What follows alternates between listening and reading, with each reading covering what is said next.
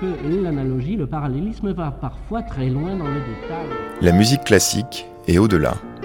C'est l'heure métaclassique avec David Christoffel. Pour faire de la musique, il ne suffit pas d'apprendre à en jouer, à en composer ou en produire, encore faut-il se défendre. Quand on parcourt les milliers de lettres d'un compositeur aussi célèbre que Maurice Ravel, dont la gloire semble acquise à jamais, on voit qu'il a passé sa vie à défendre sa musique, mais aussi celle des autres. Même si l'intelligentsia de son époque n'a pas toujours été tendre avec lui, Maurice Ravel s'est toujours montré spécialement loyal et puis très engagé. La lecture de ses correspondances nous fait faire la connaissance des musiciens défendus par Ravel, l'occasion pour Métaclassique de faire entendre ses compositeurs moins connus que de son vivant, Ravel a aimé, recommandé mise en avant. Pour en parler plus en détail, nous recevons Manuel Cornero, qui a recueilli plus de 2500 lettres envoyées ou reçues par Ravel pour faire une édition critique de cette correspondance, publiée au Passeur Éditeur, un ouvrage en papier Bible qui a été distingué entre autres par le prix des Muses et le prix Sévigné.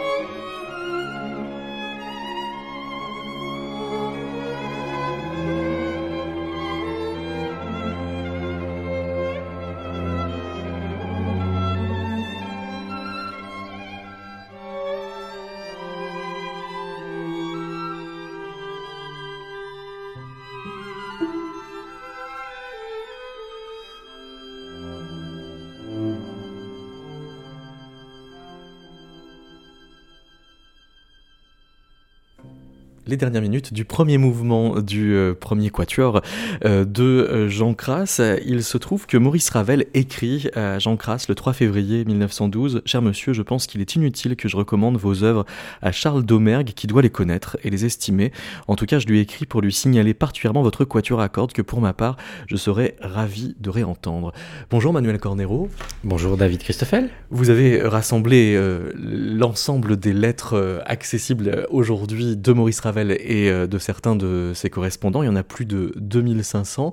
Autant dire qu'il y a beaucoup de correspondants et que la circulation au cours de ces lettres nous permet de faire connaissance avec bien des musiciens de la génération de Maurice Ravel et de voir à quel point Ravel les défend. En l'occurrence, le 3 février 1912, il a euh, un mois plus tard 37 ans sa carrière n'est pas complètement faite euh, à lui, que déjà il euh, se porte en promoteur des autres. Absolument, et à cette période-là, 1912, euh, là c'est dans le cadre des concerts de la, de la Société musicale indépendante, et comme il est bah, membre fondateur et même à l'origine de cette société, bien évidemment, le but est de promouvoir les jeunes musiciens, les musiciens contemporains, les musiciens de toute nationalité, de bah, de toutes écoles. Et donc, euh, il y, a, une très grande ouverture d'esprit. Et Maurice Ravel fait tout pour faire jouer euh, euh, bah, les, musiques voilà, les plus audacieuses et des compositeurs vivants. Et voilà, donc jusqu'à Schoenberg. Et. Voilà, donc il, et, il, ose parler de concerts scandaleux et il défend la musique d'Eric Satie, il fait jouer Eric Satie, il le fait éditer. Dans ces années-là. Et effectivement, c'est un souci constant pour lui de, de, de, faire jouer et publier, faire parler de la musique des autres. Ça, et, et, en lisant ses lettres, on n'a pas l'impression qu'il défend une esthétique plus qu'une autre. C'est-à-dire qu'il n'attend pas qu'un musicien soit proche de son style pour l'accompagner ou pour l'aider. Défendant la musique, il défend toujours la sienne finalement. Absolument. Le, le, le, oui, ça. Peu, peu, peu lui importe finalement l'esthétique de l'œuvre, même des œuvres dont l'esthétique euh, bah, n'est pas la sienne, ou euh, il s'y intéresse, il, a de la curiosité et il tient à tout prix à, la défendre. Euh, et on peut penser à Darius Milo qu'il bah, défend avec véhémence, même plus de véhémence que d'autres membres du groupe D6. Et voilà, donc Darius Milhaud lui en sera reconnaissant, alors que Darius Milhaud, on le sait, détestait royalement la musique de Maurice Ravel, il ne s'en cache pas, il le dit à Maurice Ravel, mais il y a quand même une relation amicale euh, parce que euh, bah, il sait que Maurice Ravel est sincère dans son admiration et dans la défense de son œuvre.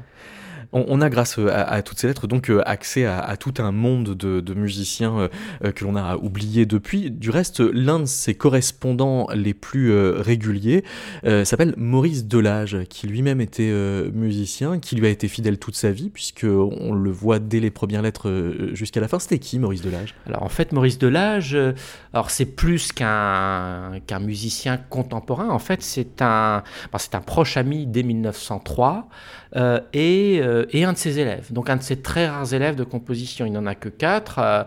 Euh, Ralph Van Williams, donc Maurice Delage, Roland Manuel, Emmanuel Rosenthal.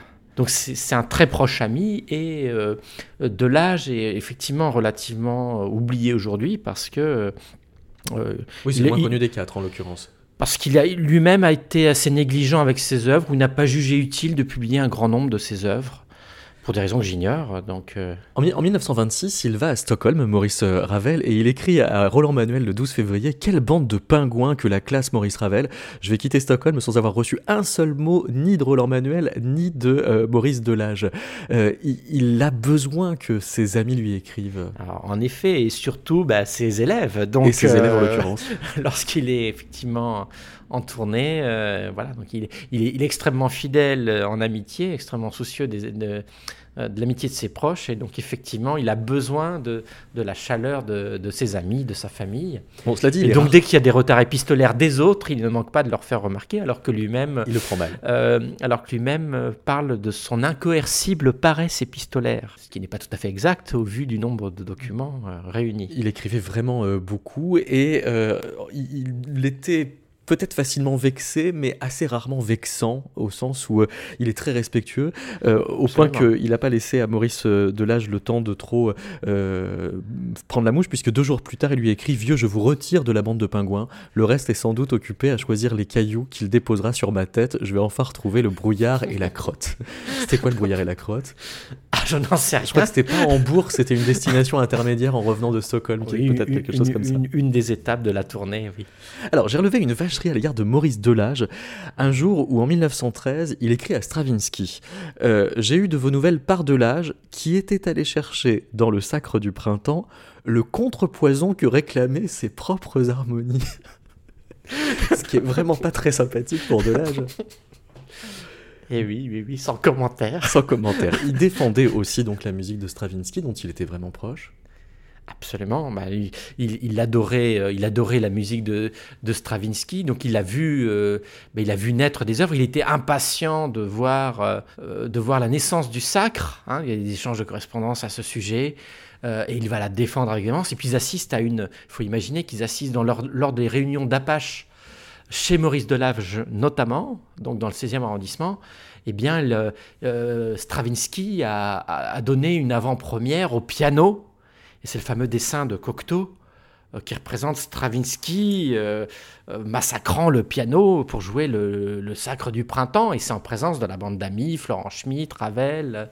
Et ça se passe chez Maurice Delage, un jour où il y a d'autres concerts à Paris, un dimanche de, de, concert colonne. Donc, Alors si on joue le jeu de prendre Maurice Ravel pour découvreur, il recommande aussi, il fait jouer les trois mélodies japonaises de Stravinsky. Oui, oui, oui. Bah, dans, les, concerts d'avant-garde de, de la Société musicale indépendante en janvier 1914, oui, oui. Et Schoenberg aussi. Et, oui. En voici une.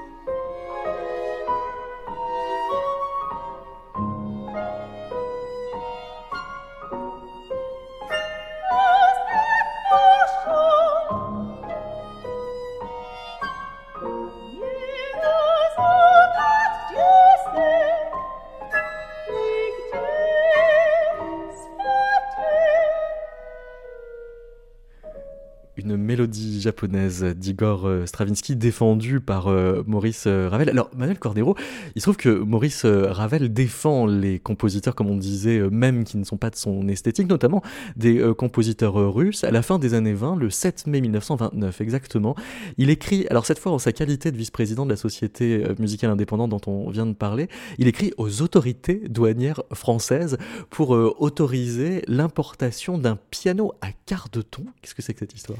Eh bien, c'est un, un, nouveau piano euh, inventé par, euh, par Ivan Vishnegradsky, donc fils du, du, peintre décorateur Alexandre Benoît. Et donc, euh, voilà, donc un piano bah, très novateur. Et donc, et Maurice Ravel veut obtenir l'exemption de droits de douane pour ce piano. Et donc, il se fend de, de deux courriers pour, pour permettre l'entrée de ce piano russe. Alors, une fois en tant que vice-président et puis une fois en tant que Maurice Ravel tout court, c'est ça? Euh, non, les deux, les deux en tant que, vice-président de, la Société musicale indépendante. C'est un, diplomate qui défend surtout les autres, alors, euh, Maurice Absolument, et comme il défendra aussi dans les compositeurs russes, euh, Nicolas Obouov, Hein, qu'il lui a une euh, correspondance euh, importante. Euh, et voilà, il lui donne des leçons, il s'occupe de sa santé. Enfin, ça va même au-delà de la musique. Hein. On, ira, on écoutera tout à l'heure un extrait du livre de vie de Nicolas Obouov. Pour revenir à, Vishnegradsky, il va ensuite écouter les, les œuvres. Alors, on n'a aucune idée, mais on, peut, on peut le penser, mais on on ne le sait pas. Bien, alors il est possible que Maurice Ravel ait un jour porté euh, ses oreilles sur euh, cette symphonie pour quatre pianos qui s'appelle euh, Ainsi par les Zarathustra de Vishnegradsky.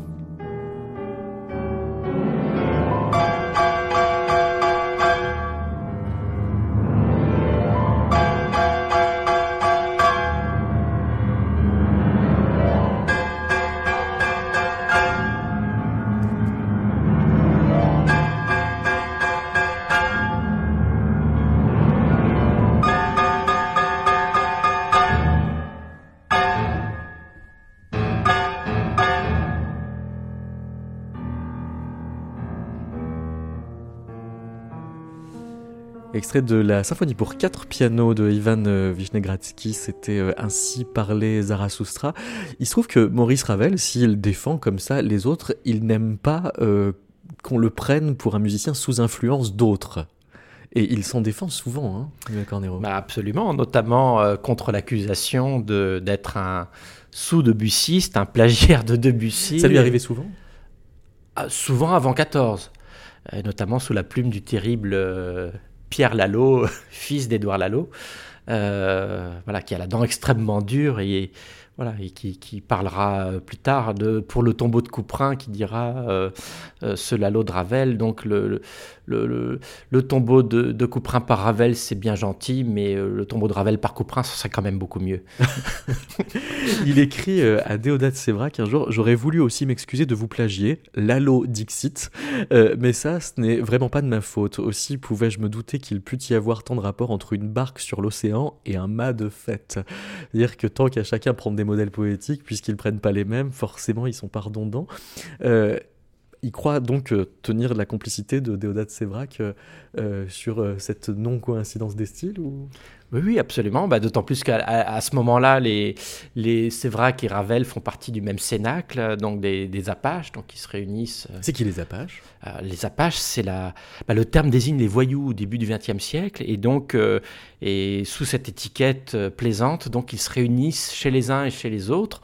Euh, pour euh, donner, euh, pour faire du déchiffrage de musique nouvelle, notamment les Russes, faire du quatre mains, lire des poèmes de Léon-Paul Fargue nouveaux. donc on sait Léon-Paul Fargue sortait un carnet avec des poèmes déclamé, les, peintres par les peintures, donc c'était extrêmement tout tourné autour de la musique. des arts et un cercle d'amis de Maurice Ravel. il y avait même un Apache fantôme, Gomez de Riquet, donc, qui permettait de, prétexter euh, un départ prématuré, donc pour, quand il y avait des importuns qui vous approchaient. Donc on citait ce nom pour dire qu'on qu'on avait rendez-vous avec lui et ça permettait de s'esquiver discrètement. en, 1913, Ravel écrit à, un de ses élèves, donc Roland Manuel, La petite note de Gaston Caro, ce n'est pas de l'Anatole France bien sûr, mais l'attention y est tout de même. J'entends bien que CD, donc euh, euh, c'est euh, Claude, Debussy, qui l'orthographie d'une façon très particulière, est encore inférieur, et là c'est inférieur, c'est le signe mathématique, inférieur à MR, et là c'est pareil, c'est sa, sa, signature, on se venge comme on peut, n'est-ce pas? Mais pourquoi est-ce qu'il est aussi attentif à toutes ces vacheries qui veulent en faire un sou de Debussy. Il pourrait très bien être au-dessus de ça quand même. Peut-être, mais voilà. Mais je pense qu'il euh, y a plusieurs choses qui le, euh, qui le travaillent. Donc il y a le fait, il y a le fait quand même qu'il a contrarié de, de, ce, de ce plagiat de Debussy, de, euh, de sa habanera, qu'il estime plagié dans la, dans la soirée de Grenade. Il le fait savoir haut et fort, mais à haute voix dans les salons. Et, du coup, euh, c'est la raison de l'orchestration de cette habanera euh, incluse dans la rhapsodie espagnole, où il va préciser sur la partition imprimée la date à laquelle euh, cette habanera a été composée de manière à montrer l'antériorité, à revendiquer l'antériorité par rapport à la soirée d'André. Alors, c'est tout à fait dérisoire, mais par ailleurs, je pense surtout ce qu'il fait sortir de ses gonds, c'est c'est lorsque Debussy est attaqué injustement. Euh, malgré des propos parfois malveillants de Debussy euh, sur Ravel. Et euh, donc le même Lalo, lorsqu'il ne comprend plus la musique de piano de, de, Debussy, et là Maurice Ravel se fend d'un article qui est l'un des plus beaux, à mon sens, qu'il ait écrit en février 1913 dans les cahiers d'aujourd'hui, où là où il le défend avec véhémence, et puis effectivement il se... c'est ça, le paradoxe. Il est très, il est, très comment dire, très revendicatif, et très militant. Et, d'ailleurs, c'est un. Là, j'ai retrouvé dans. Bah, c'est la bibliothèque municipale de, Besançon. Euh, les, correspondances au commanditaire en fait de, l'article, qui lui avait simplement commandé un, article sur Debussy. Et Ravel disait qu'il était enchanté à, l'idée, mais qu'il y avait très peu de temps pour le faire. Et il s'excuse pratiquement, lorsqu'il a fini sa copie, de, de ne pas rendre le, texte attendu par le commanditaire. C'est-à-dire, il, voilà, il lui demande d'excuser le côté extrêmement militant, euh, écrit à la hâte. Euh, mais c'est un magnifique texte euh, de, défense de, de, Claude, Debussy, alors même qu'il ne voulait pas qu'on confonde les paternités. Exactement. Donc, il bien que les vaches soient bien gardées. Et 13 ans plus tard, moi, ce qui, ce qui, ce qui, ce qui est touchant, c'est le, le, le, même, concernant le même Lalo, le, c'est le euh, c'est que là, Maurice Ravel ressort de Ségon, cette fois-ci, parce que, euh, alors que Lalo ne cessait d'accuser Maurice Ravel d'être un sous de Bussy, eh bien, cette fois-ci, il dit prenez modèle à la jeune génération du groupe des six, il leur dit prenez modèle sur Maurice Ravel. Et donc là, évidemment, il sort de Ségon, mais comment donc Avant 14, vous, vous ne cessiez de, de, de, taper sur moi, euh, et, et, maintenant, euh, vous voulez m'imposer comme modèle. Donc il y a, peut-être une petite contradiction, et, euh, et c'est à partir de là que vraiment Darius Milhaud est, est très reconnaissant pour Maurice Ravel de son geste. Donc il est plus reconnaissant de, de, son sens de l'honneur que de sa musique. Darius Milhaud, si je comprends bien. Voilà. écoutons le, Cœur du Moulin, qui est une pièce de Deus Dacevra que précisément Ravel défend. Je vous laisse euh, évaluer à quel point euh, ça pourrait être du Ravel.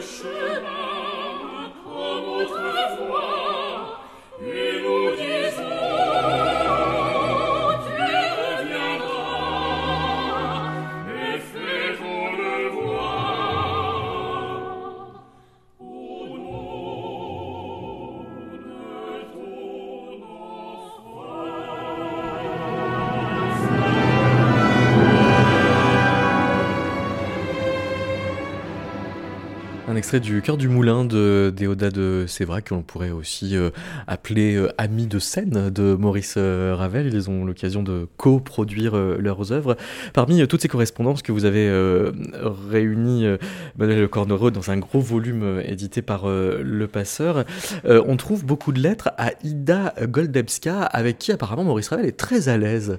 C'est qui Ida, Ida, Goldebska, on pourrait dire c'est pratiquement un membre de la famille C'est-à-dire, euh, donc Maurice Ravel a sa famille de sang, mais il y a plusieurs très proches amis qui sont comme des membres de la famille véritablement, et aussi aux yeux de ses, amis. Donc Ida Godebska, c'est donc l'épouse de, de, Sipa Godebski. Donc, ce sont des Polonais euh, fixés à Paris. Donc lui est le fils du sculpteur. Euh, bah, Cyprien Godebski, et ils sont, c'est le demi-frère de la très célèbre Missia, qui, qui était donc muse pour, pour divers peintres, Bonnard, euh, Toulouse-Lautrec, etc. Et, donc, et ce sont des, vraiment, ils sont extrêmement intimes, donc plusieurs œuvres euh, sont dédiées à, la famille, à Missia, aux enfants euh, d'Ida et Sipa, donc ma mère Loi. donc les liens là, c'est vraiment des liens plus qu'amicaux. Du reste, c'est, euh, semble-t-il, la, seule de ses correspondantes avec qui euh, il parle des questions politiques. Euh, il écrit en 1914, Cher ami, juste avant la guerre, ne craignez pas d'être un jour obligé de me demander calmement, comme vous dites, je ne, me suis, je ne suis ni réactionnaire, ni modéré, ni radical socialiste, ni surtout journaliste, et ma simplicité anarchique se borne à applaudir aux petites infamies et aux grandes de tous les partis. Sauf que cette simplicité anarchique, c'est pas de la légèreté pour lui, c'est de la vraie Absolument, c'est de la vraie anarchie euh, bah, comme d'ailleurs vous pouvez le voir, donc euh, j'ai tenu à incorporer au volume. Comme on euh, Ça peut surprendre. en annexe, vous avez bah, quelques pétitions à caractère assez politique quand même, signées par Maurice Ravel. Donc il y a une, il y a une pétition contre l'allongement du service militaire. voilà, donc il y a et puis il y a une pétition qui, qui, qui, a, qui a été publiée à la une de, de l'Humanité euh, contre le blocus. Euh, il y a eu, à un moment donné, il y a eu un blocus contre la Russie qui n'a pas duré très longtemps, mais Maurice Ravel fait partie des, signataires. On peut dire que c'est un musicien engagé? Je, pense qu'on peut dire que c'est un musicien engagé. En tout cas, un citoyen engagé. je pense qu'il n'avait pas de carte euh, à, aucun parti politique et il n'aurait pas aimé ça mais je pense, mais il était effectivement très, très engagé. Et puis on a, on a des témoignages sur, euh, sur ses idées, euh, voilà, plutôt très à gauche. Euh, et puis en 1914, il tient à aller au front. En effet, alors ça c'est un. il n'a pas la taille requise, ah, c'est ça oui. l'histoire? L'histoire, c'est surtout il n'a pas le poids. Ah oui, pardon. c'est une question de poids. Le, donc il mesure 1m61, fait 48 kilos, mais il en faudrait 50 pour pouvoir partir. Il manque 2 kilos. Donc il, est, il, manque, il lui manque 2 kilos. Et donc il est recalé deux fois. Et euh, là, c'est à force de piston. Là, il use de piston pour pouvoir être engagé, mais en même temps, les amis s'arrangent euh, pour euh, qu'il ne parte pas quand même dans les tranchées. Donc il va se retrouver conducteur dans un service auxiliaire 13e euh, régiment d'artillerie, comme conducteur de camion, où il va distribuer le courrier, il va transporter des véhicules endommagés, des hommes, et il va voir toutes les horreurs de la guerre. Donc, j'ai eu l'impression, euh, à, ces lettres, qu'il avait assez peu de conflits euh, au sein de, la musique.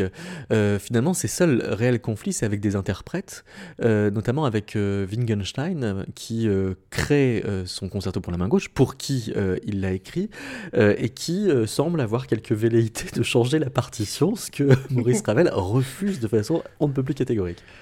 Effectivement. Donc là, là c'est effectivement le cas de plus grande, de plus grande trahison de ses œuvres. Et ça va aller très loin. Donc en fait, il l'entend. Il va entendre euh, Wittgenstein donc jouer son, son concerto euh, main gauche à Vienne et évidemment il va être euh, révolté par, par l'exécution et du coup alors que la première audition à Paris était prévue peu après celle du concerto en sol le 14 janvier 32, eh bien ce concert est annulé. Euh, il y a des caricatures dans la presse avec Wittgenstein massacrant le concerto piano main gauche. Et là, c'est absolument euh, euh, délicieux. Le, Ça donne envie de lire la lettre parce que donc il écrit à Paul Bécher. C'est qui Paul Bécher? C'est Paul Bécher, c'est l'agent, l'agent, l'agent de Wittgenstein. on va dire ça. Oui. à la suite de l'entretien que j'ai eu aujourd'hui même avec vous, je tiens à vous confirmer, comme je l'ai d'ailleurs écrit à Monsieur Wittgenstein par ma lettre recommandée du 7 mars, que je m'oppose formellement à toute modification que Monsieur Wittgenstein introduirait volontairement dans l'exécution de mon concerto pour la main gauche. Je dis volontairement pour bien marquer, s'il en est besoin, que je n'entends évidemment pas viser les erreurs de notes qui peuvent se produire au cours d'une exécution et qui sont involontaires. Donc il y a les fausses notes d'une part, que Maurice Ravel prend le soin de distinguer comme n'étant pas des velléités de réécriture, et d'autre part des velléités de réécriture qu'il censure. Absolument, et, c'est d'autant l'affaire est d'autant plus sérieuse aux yeux de Maurice Ravel que la même lettre nous apprend que que Wittgenstein a produit donc une partition clandestine euh, dont Maurice Ravel ignorait l'existence. Et évidemment donc il rappelle bah, qu'il voilà qu'il est engagé avec son avec les éditions Durand. Donc euh, donc euh, voilà donc il interdit formellement toute commercialisation de cette de cette partition. Donc il en subsiste des quelques rares exemplaires ces exemplaires hors commerce de cette partition clandestine. Il n'y a pas eu de procès?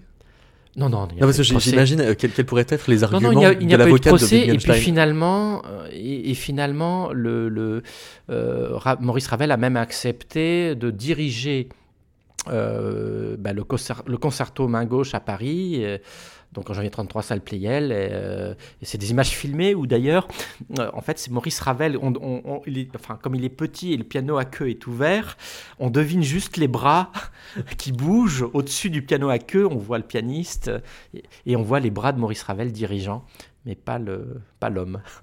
Dans euh, les mêmes années, il a un vrai faux conflit avec le chef d'orchestre Arturo Toscanini. alors, il lui a reproché très vite de jouer trop vite le boléro. Absolument. Donc ça, c'est des. Euh, donc il se rend même spécialement au, donc au concert du New York Philharmonic à l'Opéra de Paris, euh, uniquement dans le but de lui, de lui signifier qu'il le dirige beaucoup trop vite.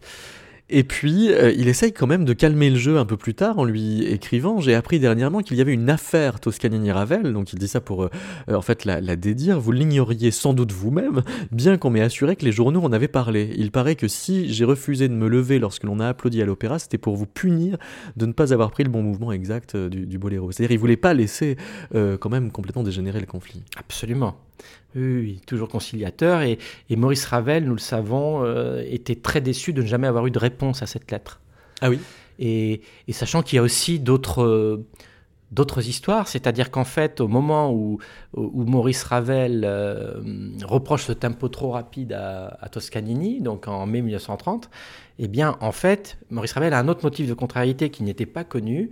C'est des, des, documents très intéressants. C'est Serge Koussevitzky qui écrit à Maurice Ravel pour se plaindre du fait que Toscanini lui a volé la vedette pour la création en concert du boléro. Donc euh, Toscanini s'est arrangé directement avec Ida Rubinstein pour être le premier à donner le boléro aux États-Unis, alors que c'est Koussevitzky qui devait avoir l'exclusivité, comme Ravel et Ida Rubinstein lui avaient promis.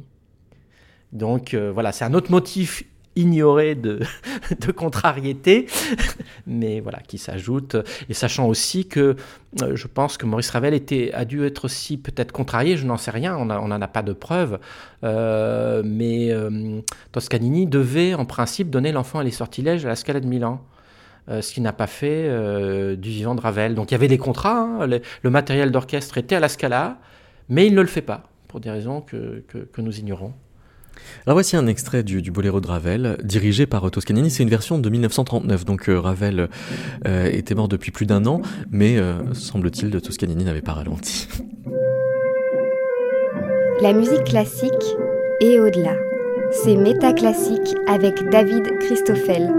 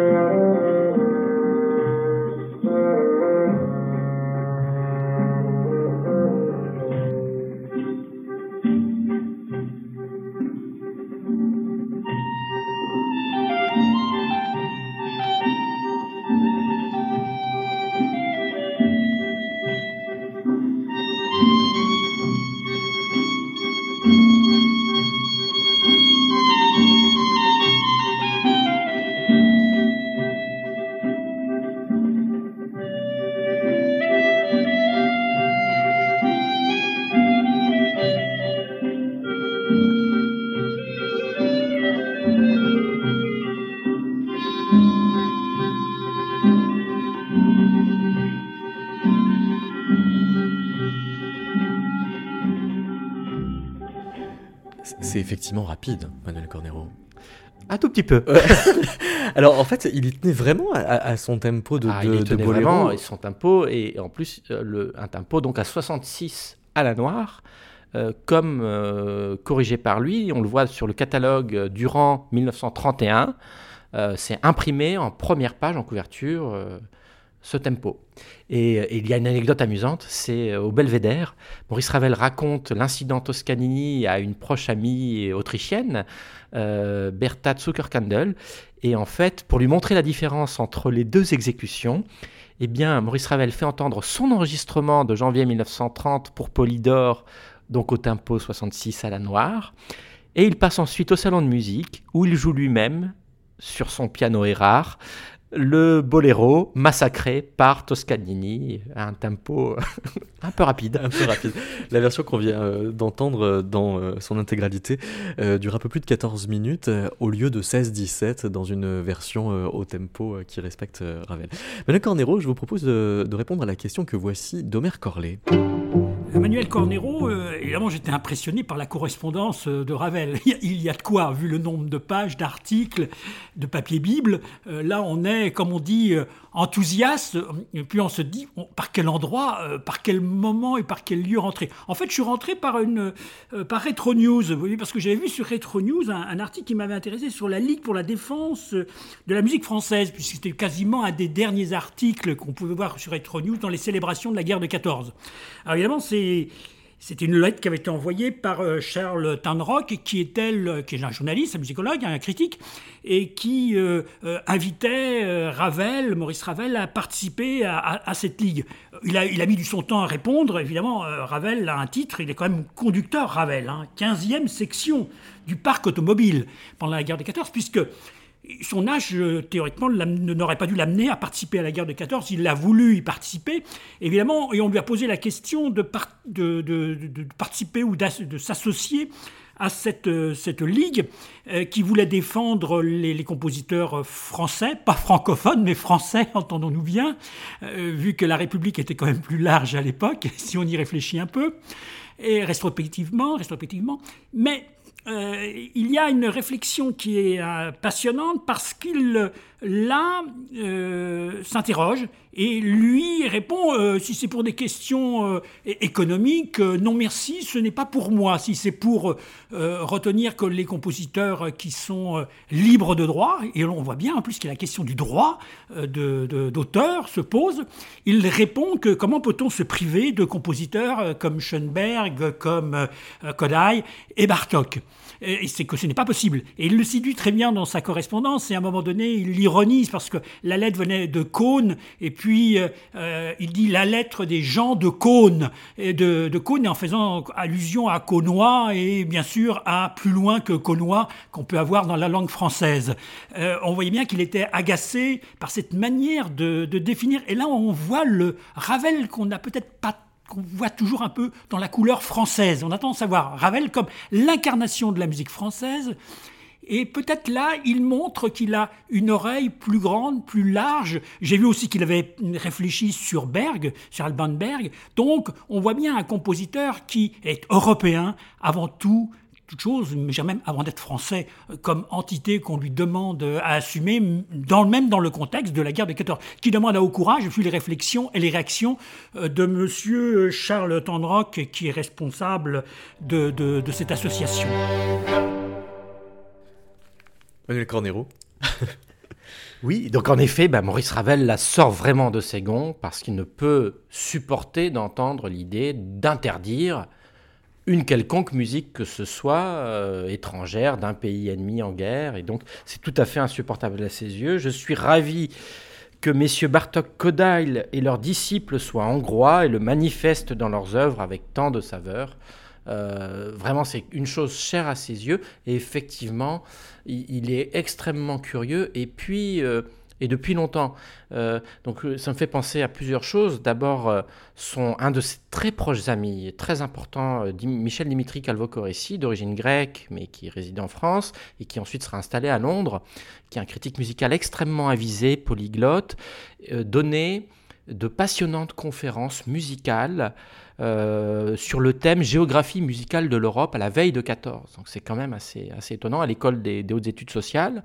Euh, donc ça d'une part, donc ce qui aidait à éveiller euh, l'esprit. Donc et, puis ça me fait penser aussi au fait que Maurice Ravel est effectivement très, même si ce n'était pas son esthétique, il, il est extrêmement curieux des musiques allemandes, autrichiennes, hongroises, qu'il pouvait découvrir dans le salon musical de Paul Clémenceau, donc le frère du tigre, euh, parce que qui était marié donc à une Autrichienne. Euh, donc Sophie Zeps, qui est la sœur de la Bertha Zuckerkandel dont nous parlions euh, tout à l'heure. Et c'est le salon aussi qui était fréquenté par le, par le fameux colonel Dreyfus, de, le, pardon, par le colonel Picard de l'affaire Dreyfus. Dans laquelle il était très engagé. Effectivement, et, dans ce salon en particulier, donc il y avait Maria Freund qui se produisait et qui, et qui est créatrice d'œuvres de Schoenberg et, une amie qui va rester extrêmement proche de, Maurice Ravel. Donc, euh, donc et ce qui explique d'ailleurs qu'en 1920, Maurice Ravel va être accueilli chaleureusement à Vienne et euh, pour donner des concerts euh, donc aux et, euh, et les Autrichiens se souviendront naturellement du fait que, bah, de l'attitude de Maurice Ravel pour pour s'indigner de l'idée d'interdire la musique autrichienne, allemande, etc. Et, et, sachant que ces concerts à Vienne qu'il donne en 1920, où, où, il va donner la primeur pour piano quatre mains avec Alfredo Casella de la de la valse. Ces concerts qu'il donne à Vienne sont des concerts de bienfaisance. Il ne, touche pas de droit d'exécution même s'il est quand même comme ça capable de, positionnement très net, euh, voire euh, parfois très dur, il a euh, un commerce un peu plus compliqué avec la muse. il parle de terpe de temps en temps en montrant qu'il effectivement peut être assez fébrile. Alors il y a des projets musicaux qu'il abandonne. il écrit par exemple Alexander Steinert Depuis j'ai abandonné mon opérette, où il écrit encore à Hélène Jourdan-Morange Panne de son suis venu rafraîchir l'inspiration dans les flots de l'océan euh, auprès de, Maurice Delage. On a aussi l'impression qu'il a besoin qu'il fasse beau pour euh, composer, enfin d'être euh, de bonne humeur et que le climat peut l'y aider et il est capable de partir de Paris pour ça. Ah, il a souvent besoin de partir de Paris, pas toujours, mais il a, il a souvent besoin d'éloignement pour aller pour aller soit au Pays Basque, soit en Normandie, soit en Ardèche, pour euh, le Pays Basque, c'est son pays natal? Euh, le Pays Basque, son pays natal, il est né à Cibourg, euh, qui touche aussi Saint-Jean-de-Luz, donc il, y est très souvent les étés. Et, il, vraiment, il compose le, trio, par exemple. Trio à propos duquel il écrit à Lucien Garban Cher ami, votre lettre ne nous a pas amené la pluie, mais ne l'a pas trouvé davantage. C'est affreux, on n'en voit plus le soleil, il fait froid, le trio s'en ressent. Qui stagne C'est un pur prétexte. voilà, il, fait pas beau, donc j'arrive pas à travailler.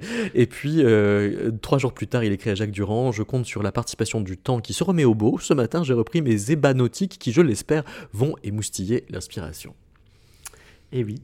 c'est pas gagné hein, pour lui. Enfin, je veux dire, ça va. C'est un compositeur extrêmement fécond, mais qui quand même a, besoin de dispositions très particulières pour arriver à travailler.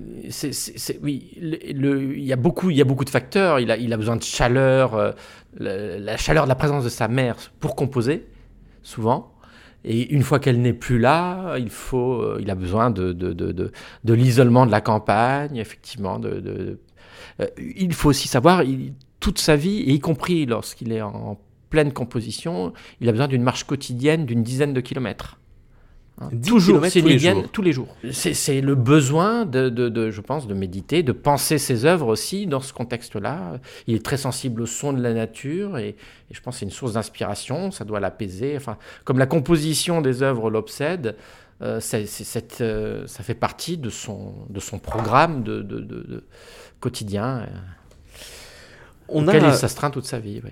On a euh, lancé une promesse tout à l'heure, celle de découvrir le compositeur euh, Nikolai euh, Oboukov, qui est un compositeur russe qu'il continue donc à défendre même après la guerre. Absolument. Donc ce, bah, ce, jeune musicien, donc là, Maurice Ravel va vraiment le soutenir ardemment et à tel point qu'il va rédiger même un texte pour défendre sa musique qui sera publié, reproduit euh, dans au moins une part, dans le livre de vie euh, de, de, de, Et, et, ça va même aller plus loin que ça, c'est-à-dire Maurice Ravel va écrire à un certain nombre de ses amis et mécènes pour faire allouer euh, donc une bourse enfin une, pour, afin de, de, de l'aider à, à, composer.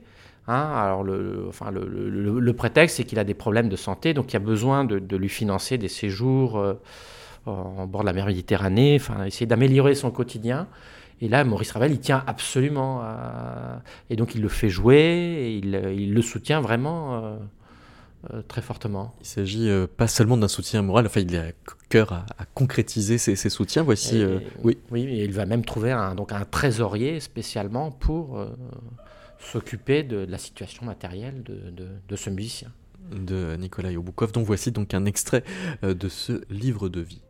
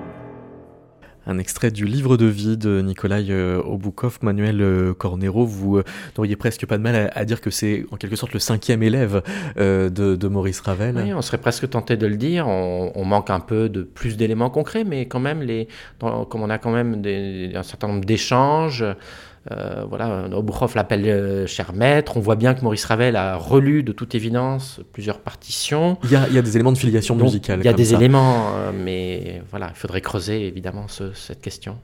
Et alors, euh, on a euh, comme ça euh, pu explorer tous ces gens, tous ces musiciens que Maurice Ravel a, pu aider. Quand il recommandait, par exemple, Manuel Rosenthal à une institution, ça avait valeur de passe-droit, tellement la vie de Ravel pouvait être respectée à cette époque-là. sauf que lui-même pouvait avoir quand même du mal à défendre ses propres œuvres, que ce soit L'enfant et les sortilèges ou L'heure espagnol, ça a été compliqué. Effectivement, bah, L'heure espagnole, La valse, L'enfant et les sortilèges, ont eu quelques problèmes. Euh, Mais pourquoi, à votre avis bah, La valse et l'enfant les sortilèges, c'est en, lien avec Diaghilev. Donc le l'enfant les sortilèges, d'abord, l'œuvre donc est créée à Monte Carlo. Et donc, c'est, et il se trouve que c'est Diaghilev qui monte le spectacle. Or, euh, ça se passe très mal. Donc Maurice Ravel refuse de serrer la main à Diaghilev à l'hôtel de Paris. Et en fait, parce que Diaghilev se plaint d'avoir eu la, partition trop tardivement. Et de toute évidence, bah, il ne doit pas euh, apprécier la musique. Euh, et voilà. Donc, donc ça se passe pas très bien. Il y a des, il y a des échanges de correspondance administrative.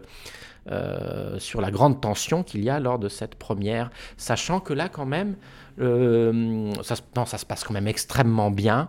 Euh, le, résultat euh, final, le spectacle musicalement. et, là, c'est le plus grand enthousiasme, je pense, de Maurice Ravel pour un chef d'orchestre. Et là, c'est une des lettres pour moi les plus belles, c'est la lettre à Victor de Sabata. Que je trouve absolument extraordinaire parce que on le savait par des lettres à Colette, à Prunière, qu'il était dithyrambique sur ce chef d'orchestre. mais la lettre à Victor de Sabata, je trouve, apporte quelque chose parce que c'est pas uniquement une lettre de remerciement, de félicitations pour la parfaite exécution de son œuvre, mais c'est en plus euh, une lettre de profonde gratitude pour tout le travail euh, de lecture et correction en pleine répétition de l'œuvre à Monte Carlo. Donc, euh, donc là, Victor de Sabata collabore vraiment à l'œuvre L'enfant et les sortilèges. Donc ça, c'est absolument merveilleux. Lisons un extrait de cette lettre. Mon cher ami, je ne vous l'ai pas assez dit durant les répétitions, ces terribles répétitions où nous devions tous euh, faire les correcteurs et durant lesquelles je ne souffrais pas moins que vous, je vous l'assure. Je ne vous ai pas assez dit combien j'étais touché de la haute conscience artistique que vous, chef prodigieux, et votre orchestre de virtuoses avez apporté à la réalisation d'une œuvre aussi difficile. Vous m'avez donné une des joies les plus complètes de ma carrière et je viens vous remercier tous du fond du cœur de mon succès d'hier soir. Croyez mon cher ami à toute l'affection dévouée de votre Maurice Ravel.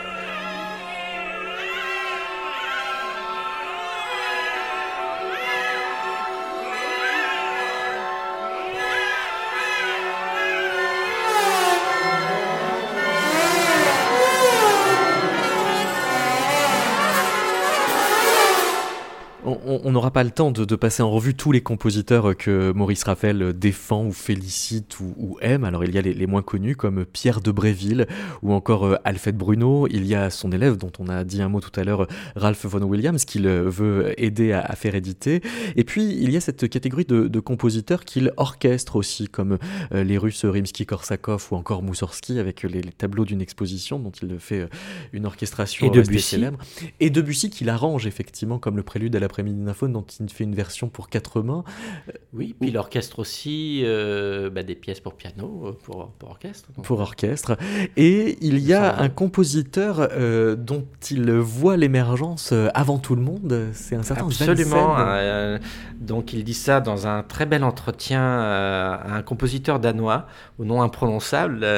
où il nous dit c'est connaissez-vous ceci? C'est Johan Svensson qui l'a écrit il était génial ce norvégien avant Grieg, que ne doit la musique française moderne à Svensson Trois points d'exclamation. Ah donc là, il avoue que toute la musique française est sous influence euh, de ce compositeur. Euh. Qui sait, oui, et, donc, et, le lien aussi avec, euh, avec Satie, sachant que Maurice Ravel a, a, rencontré Grieg à Paris. Ah oui, il a rencontré Grieg. Il, y a eu une... Oui, oui, il a même il a joué du Grieg étant étudiant dans, dans le salon de William Mollard, qui était un ami euh, d'origine, euh, je crois, suédoise, norvégienne, je ne sais plus, euh, fils de diplomate, et, et salon fréquenté par Apollinaire. Donc Maurice Ravel a croisé Apollinaire, et, et il a joué du Grieg devant Grieg. voilà. Quel entre-gens. Par contre, il, a raté une rencontre avec Charlie Chaplin euh, en 1928. ah bon? Pas forcément. Donc, dans, effectivement, dans, dans, la correspondance connue, il, parle d'un rendez-vous raté avec Chaplin, mais quand il était parce qu'il dit que lui-même ne parle pas anglais et Chaplin ne parle pas français, mais euh, apparemment, d'après ce que nous dit euh, Alexandre Tansman, la rencontre aurait quand même eu lieu. D'accord. Ça a confirmé, mais il n'est pas certain qu'elle n'ait pas eu lieu. il écrit exactement J'aurais dû déjeuner avec Charlie Chaplin, mais j'ai pensé que ça ne serait pas plus amusant pour lui que pour moi. Il ne sait pas un mot de français. À ce moment-là, il précise pas que lui n'a pas beaucoup de mots en anglais. Mais, euh, mais ah, effectivement, ça veut dire que peut-être ils se sont quand même croisés à un moment ils donné. Ils se sont peut-être quand même croisés, oui. oui. On va se quitter avec euh, Svenzen. Du coup, merci beaucoup, Manuel Cornero. Merci beaucoup, David. Et si vous voulez réécouter le début de l'émission ou les numéros précédents de Métaclassique, vous pouvez vous connecter sur métaclassique.com.